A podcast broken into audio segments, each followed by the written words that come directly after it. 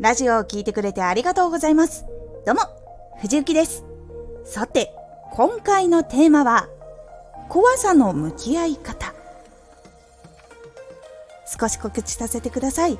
あなたにとっておきの特別なラジオが始まっています。藤幸から本気で発信するあなたに送るマッチョなメソッドです。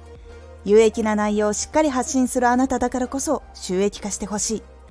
最新回公開中です。ぜひお聴きください。はい。今回は雑談会。私の恐怖への向き合い方を少し話してみようかなと思います。今これから新しく副業を始めてみようとしている人、そしてこの今の時代環境で生きていけるか心配の人、将来の楽しみがないと悩んでいる人がいると思います。それは不安とか恐怖にもつながっていき、かなり自分のメンタルを蝕んでいくことが多いです。そしてそれは私も結構感じてます。この先が見えないなとかいろいろ感じることももちろんあります。そういう時にどうやって向き合っているのか私のやり方になってしまうんですがそれをお伝えしようと思います。私は不安になる時は不安になりかけている時に楽しいことを考えたり行動をするようにしています。行動するのは自分の作業をするようにしています。ラジオの原稿を作ったりそのネタを探したりだから読書をしたりとかネットを見たりとか調べたりとかっていうことをするように動くようにしています。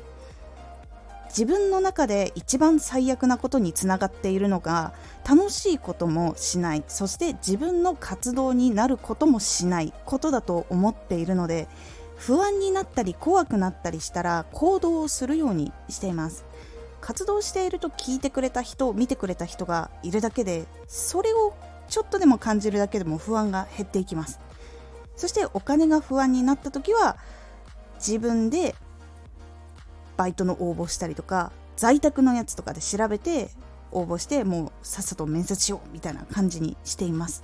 本当にお金がやばくなったら働けば必ず翌月には入ってくるし日払いとかを選べば実際に働いた日にもらえるので行動するようにしています。どうしても動けないで解決できないっていうこともあるとは思うのでそういう時はできるだけそれの予防になることをするようにしています。例えば病気にならないとかだったら健康に気を使うとか。そう。いつかかるかわからない。けどでも可能性はあるみたいな時にはそうするようにしています。事故とかねそういうのとかもちょっと備えておくとかそういう気遣いはするようにしています。なのでその不安の原因に立ち向かうように一応行動はしてみています。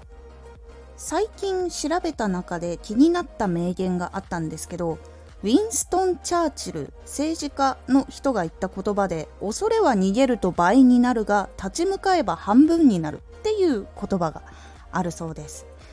結構自分でも実感してわからないまま何もできないでいる方がどんどん不安とか恐怖が膨らんでいったし不安をなくそうとして調べたり実際に行動したりすると半分までとはいかなくてもどんどん減っていて最後の最後はその時に思っていた不安は結局なくなってしまったっていうことがありました。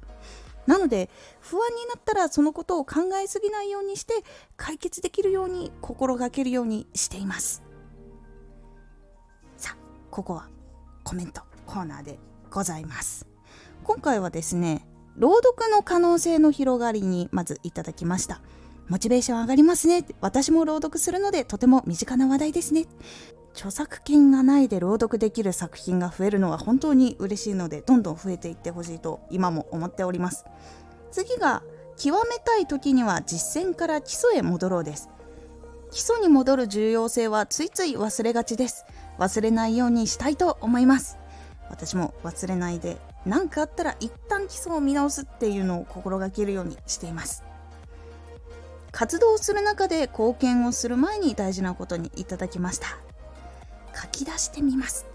書き出すのは結構いろんなところで重要なポイントになってくるのでぜひ皆さんもいろいろやってみてください。今回もねコメントありがとうございました。レターもねいただいていい声ですね。聞きやすいですね。といただいて本当にありがとうございます。コメントもレターも全部読ませていただいております。本当にありがとうございます。いかがだったでしょうか？どうしてもマイナス思考になってしまうことってあると思います。最初は少しやってみよう試してみようくらいでやってみてください。あとは見えるところにマイナス思考になったら行動したいリストみたいなのを貼っておくとあ今ちょっとマイナス思考だなって思った時に少しでも気をそらそうと思う癖がつくようになるのでもし気になる人は試してみてください。今回のおすすめラジオ。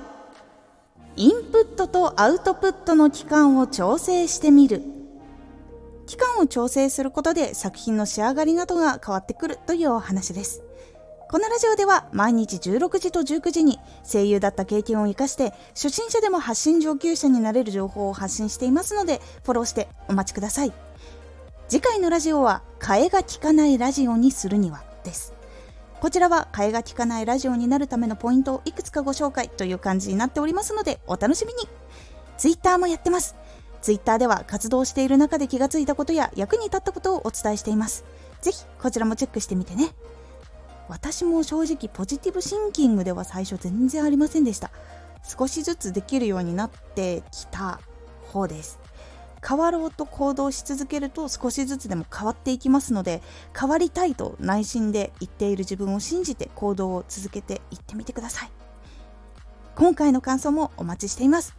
ではまた。